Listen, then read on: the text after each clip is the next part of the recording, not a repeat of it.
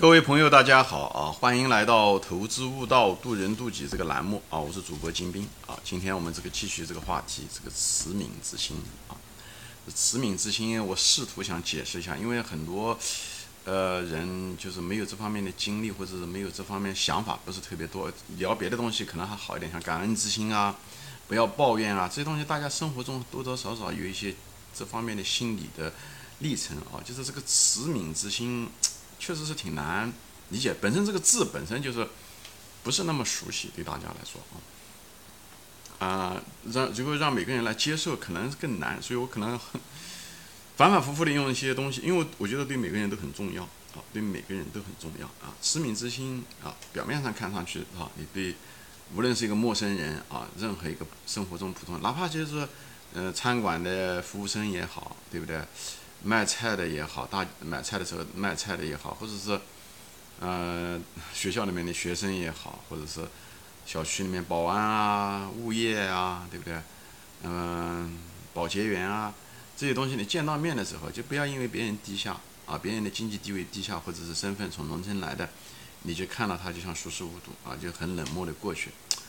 我觉得你也对吧？一一不花你一两银子，也不花你一分钱，就是。迎面走过的时候，给人家一个温暖，给人家一个眼神啊！如果他特别是看到你的时候，啊，笑一笑啊！我觉得你讲是传递正能量也好，还是什么呀？因为这个东西，呃，也会改变别人此时此刻的心情。其实人的生命不就是七八十年，每一年不就三百六十五天吗？每一天不就是除了睡觉之外，不就剩下的那些一分一秒吗？对不对？你在笑的那种，嗯嗯，你在。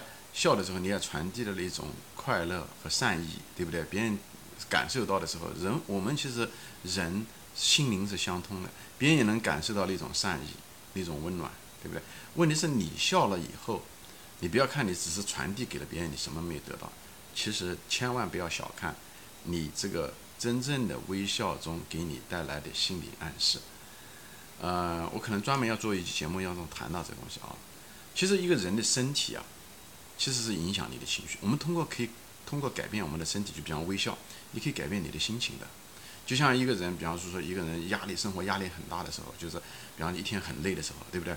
他可能是需要到呃体育场或者是体育馆锻炼身体，跑步机上跑一跑，他的压力就疏解了。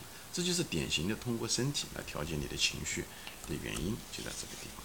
所以你千万不要小看身体。对你的情绪的影响，而你的情绪最后也影响到你的心灵，所以这两个东西是，就是心灵、情绪和身体，它们之间是互相影响的。你可以通过心灵，你控制你的情绪，然后你的情绪能够改变你的身体，对吧？所以情绪好的人，身体相对来讲都比较不错的原因在这地方。那么你也通过可以通过改变你的身体，比方跑步机啊，比方是一个微笑啊，你的心情都会变得愉快一点，哪怕一丝一毫。长期下来，日积月累，确实有很多好处。最主要的是，你觉得你给予，所以很多人其实真正的快乐，我我就专门一期节目中说过啊，真正的快乐是给予，这绝对不是一个口号。这就是为什么那些富人最后把钱捐出来的原因。最后他明白这个道理，开始的时候他们也不懂，都是为了到这世界上来夺、来抢、来偷啊，或者是来挣钱的，你可以这么讲。但是慢慢的，往往这些人能挣到钱的人，不仅仅是运气好。那除了有些人贪官，那是另外一回事。他们多多少少都有一定的智慧，有一定的生活的智慧。开始也许不多，但是通过做生意的过程中，他也得到很多智慧。最后他就明白这个道理：给予你得到的更多。比方说，你如果不相信，我专门一个节目中说过，你捐个五十块钱，比方说捐给一个慈善事业，或者是什么，对不对？你那五十块钱可能真的帮不了什么，比方地震救灾也好，花放洪水也好。但你每次想到你捐了五十块钱给这么做的贡献，你心里面很高兴的。那个远远比你花个五十块钱到餐馆吃一顿饭，给你带来的记忆和满足感要强很多。那这东西是怎么来的？照讲我们是动物进化来的话，我们弱肉强食，应该是，呃，只是贪婪，对不对？我专门有一系列节目中谈到，好像只是贪婪，就是贪婪只是动物的属性，而我们这一种给予以后却很快乐，这个时候就是我们的神性。所以我就说嘛，人呐，真是一半是动物，一半是神。我讲的就是这东西，有的人不相信，说没有灵魂，那这些东西怎么来的呢？我们跟动物还是真的不一样，我们天生的跟动物其实就是不一样，不是完全不一样，我们之间有交集，但是我们有一些东西真的动物没有，就是给予，我们给予变得很快乐，很愉快，我相信在每个人身上都有，那么你给别人一个微笑，你给别人一个善意的一个眼神，你甚至是给别人一个赞美，都是。人家高兴你也高兴，对不对？当然，我觉得很奇怪的，就是咱们中国人啊，这个文化啊，现在这一代新代年轻人要好很多。咱们大多数中国人其实不愿意，就是没有目的的赞美别人。如果我们赞美别人，那是为了拍马屁，领导啊什么还有目的的啊。真正的就是那种善意的赞美别人，说，哎，你这个衣服穿得很好。如果你不是想，就是，就是出于内心的就想让让别人高兴那种赞美啊，其实并不多。就我我在美国就是接触了就是很多文化吧，各个民族的文化，相对来讲，咱们中国人也也许是因为性格的内敛，还是不愿意怎么样，反正就是比较吝啬赞美支持。现在年轻的一代人好很多啊，所以有的时候讲的也比较。走向另外一个极端啊，就是经常讲啊，那美女啊、帅哥啊 这个东西。但是以前我们老一辈人从来不说这些东西啊，那我们老老老老一辈人更不说。那现在走向另外一个阶段，啊，反正有了总比没有好，对吧？说人家几句，呃，不一定真实，对不对？但讲了人家心里面高兴啊，这就是你让人家高兴，这就是一件善事啊。你讲的不一定一定要真实，你除非是想撒谎为了获取自己的利益，那是另外一回事情。所以我就是说嘛，人要有悲悯之心。就在这个地方，就是你要有那种慈悯之慈，就是一种咱们孔子的那种，对吧？慈就是仁爱。我个人认为啊，就是一种仁爱，仁爱就是为了别人好，啊，为了别人好。悯就是呃，希望别人快活，啊，就是呃，有一种同情心，有一种同理心。啊，我就是在这样反反复复说什么，你讲了以后，你赞美了别人以后，别人高兴，你也高兴，这何乐而不为？Win-win situation，对吧？这双赢。所以这个时间讲多了以后。最主要是，你说这些东西的时候，你对别人的那种微笑，你的不是装出来的，是你内心里面有爱，你内心不匮乏，不是装出来的，是因为你内心喜欢自己，你内心尊重自己，你内心相信自己。以后呢，你又觉得自己这一路走来也并不容易，所以呢，你看到每个人的时候，你不一定说每个人都是弱者，你总是希望。让别人那一瞬间的时候，那个生命的那个遇到你的那个时候的时候，那一秒钟，他能够有选择的话，你与其板着脸，与其是漠视别人，还不如给别人一个微笑，提高了他的生活质量，也提高了你的生活质量。啊，我觉得更重要。那这个东西真的很难拿语言来表达啊，很遗憾的就在这个地方啊，就是，所以这些东西呢，我就是说。你也别怕拒绝，你微笑了，别人我讲了，你微笑了，别人没微笑，这是他的事情啊，只是他也许当时的时候他也没看到你，或者是当时他心情就不大好，这些东西这是他自己的事情，你为你自己的生命负责，啊，你给这个生命注入更多的能量，就是这些东西，就是，呃，陌生人也好，还是更近的人，比方说你妻子，你你其实也应该有慈悯之心，对不对？他一辈子跟了你这几十年，对不对？人就一辈子。他把他最青春的时候给了你，对不？他可以给别人，或者可以跟别人，最后他跟了你，对不对？你不要老记住，就是讲，哎呦，他这个你也不满意，那个也不满意，他长相也不行，或者他做家务事也不行，他一点这一点，你老是强这个，但是他不，毕竟他把生命给了你，他陪伴了你一辈子，对不对？至少此时此刻是陪伴着你的，对不对？在这种情况，你不要老惦念着自己给家里面做了多大的贡献，你还是应该多看看。别人给的，我讲嘛，人天生来是忘恩负义的，人天生来不喜欢，就是高估自己的给别人的好处，给别人的贡献，给家庭做的贡献，低估了别人做的这些东西。所以呢，我们要回到家的时候，要有那种慈悯之心，觉得哎呦，这太太除了工作之外，或者在家里面不容易，要带孩子，也是你要你有那种慈悯之心，哎，这种心情，哎，包括就是。呃，那个子女吧，也是一样的。子女，对不对？他芸芸众生之中，最后他投胎做了你的孩子，对不对？以后这一次你做了人家的父母，对不对？十八年，对不对？你们既是一个缘分，对地球上有七十亿人，最后为什么他投胎做了你家的孩子女呢？对不对？做了你的儿子，做了女儿，所以你们其实又是一个缘分，他也是你的一个责任，所以你要善待他们，善待他们啊，就是。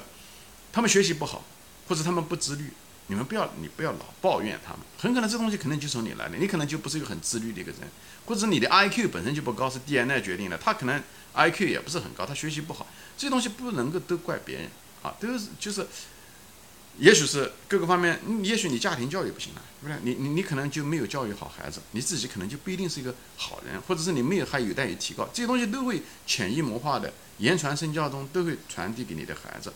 所以这个东西的时候，就要有你要就觉得孩子不容易，你要有这种慈悯之心，你知道吧？就是你我讲的就是讲的就是你要有这种慈悯之心。我讲的也是这个意思，就是你你你不能因为你成成年人，他们以前的时候考试的那种痛苦啊，那种磨难啊，那种紧张啊，对不对？在学校里面被大同学欺负啊，或者是哎被别嗯很多人瞧不起啊，这些东西啊，你都要有这种慈悯之心啊。这样，因为你曾经经历过他们经历过的东西，你别因为你成年人就忘了。所以这个东西慈悯之心就是一个什么爱。很多人觉得我爱我的孩子，哪个父母不爱孩子呢？我跟你讲，天底下有很多父母，他其实并不是爱孩子，表面上看上去爱孩子，给孩子买这个东西，给孩子这个补习花这个钱，其实很多人不是，很多人表面上是爱孩子，他也认为爱孩子，他也确实认为爱孩子，实际上不一定是爱孩子。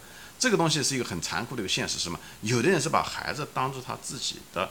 没有完成他人生梦想的一个工具，他觉得他这个孩子希望他的孩子能够完成他的梦想，考名牌大学，挣很多钱，或者当什么官，或者是所谓的成功吧。他实际上他自己一辈子没有完成，他就是希望他孩子能完成。实际上他，实际上他恨自己。我就说嘛，一个人爱别人的时候，他必须爱自己。所以一个人真正恨自己，对自己很失望，又无法改变自己，又不愿意改变自己，或者是什么，他他一定这个人一定是恨自己的人。他恨自己，他一定匮乏，他匮乏，他很难爱别人。本身匮乏的人是无法给予别人的，他这个杯子里面水啊，他自己就溢不出来，所以自己要把自己的杯子要填满。所以我就是通过各种各样的节目，就要教会你怎么样的爱自己。爱自己的方式就像孩子一样的，你要学会改变自己，不是只是一味的保护自己，就是为了可怜自己的那个可怜的那种自我感，不愿意改变，最后你就害了自己。你是到最后你一定对自己失望，你一定不会爱自己，你也不会相信自己，你也不会成为一个强者。所以。一个恨自己、觉得自己没有出息、自己没没有怎么样怎么样抱怨别人的人，他一定很难爱他的孩子。最后看上去好像是爱他的孩子，实际上他只是把他孩子作为一个实现他的、能补偿他的理想的一个工具。当这个他的孩子没有办法完成他的理想的时候，他就开始恨他的孩子。也许他嘴上面不说，但心里面是这样，至少是一种失望吧，是一种埋怨，对不对？这些东西都有，有的是在语言上体现出来，有的是在行动上体现出来。至少在埋到心里面的时候会是这样子，这都是一个不健康的一种，而且你最主要是你的一辈子不愉快，你本人不愉快，你的孩子也不愉快，就是这样子的。最后的结果，你的生活质量差，你就是那么七八十年，你的孩子也只有七八十年，你把你所有的你的愿望，你对自己的失望，最后给了孩子作为一个包袱，让他们去完成你想让他们完成的东西。这说白了，讲的一点难听啊，其实就是因为你恨自己。你仔细想一下这个事情，其实就是你恨自己，你只是转移到别人身上了。你把你的能量啊，就转移到别人，就像一个人批评，对不对？别人批评你，你觉得这个人是对的，但是呢，往往这些你呢恼羞成怒。为什么？人家他讲的是对的，就恼羞成怒以后，你跟人家抬杠啊，你不是这样的，你又怎么样？怎么样？怎么？他就是把一个真实的一个东西转换，他把能量就转换错了地方，就反过来。恼羞成怒就觉得别人讲，我专门一期节目中谈到过恼羞成怒就是这样子的。人家批评的东西对的，你也内心也知道是对的，但是你就是把这种对自己的恨和不满的能量转换成成为一个攻击别人，就是你也不怎么样，你凭什么说我啊？或者说你说的不一定是百分之百的对啊？我好的地方你怎么没说啊？等等这 这些乱七八糟东西全出来了，就把这个能量使错了地方，最后的结果别人再也不会不愿意再批评你了，对不对？最后呢，你就失去了被发现错误的。机会你只会越来越差，这是一样的，对于子女也是一样的。你就是要你真正一个人，我就前面跟前面总结在一起，你真正爱自己，你真正不断的改变自己，你你就会相信自己改变自己的能力。你不断的改变中，你就会更爱自己，更相信自己，而不是被动的保护自己，怕批评。这样这样的话，你越保护越越是这样子的话，你就会变得越弱。就像一个孩子一样的，你越宠爱他，你越不愿意给他提供建议、批评他、给他反馈，这孩子只会变得越来越弱。最后，大了以后，能力就很低下。最后，你真的是害了这个孩子，对自己也是一模一样的。敢于对自己动手术，敢于面对自己，这是对自己的最好的爱的方式。那么前面说到了这些东西，又谈到了慈悯之心是是又扯远了啊，就实际上就是你对孩子真正的慈悯之心，是你真正的爱他们，你那种爱，就觉得孩子投胎到你这来不容易，你也曾经像孩子时候那么小的时候，也经过各种各样的挣扎，妻子也是一样的，你要有慈悯之心，他跟着你不容易，他也有很多事情，啊，虽然也许男的和女的不一样，但是他经历这些事情。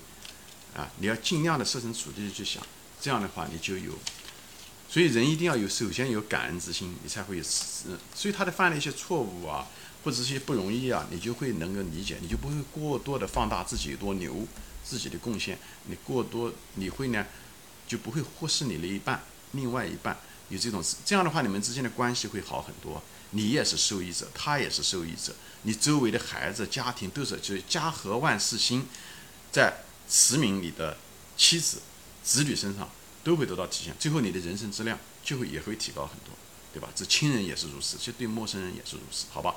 行，今天我暂时分享到这里啊，谢谢大家收看，下次再见，欢迎转发。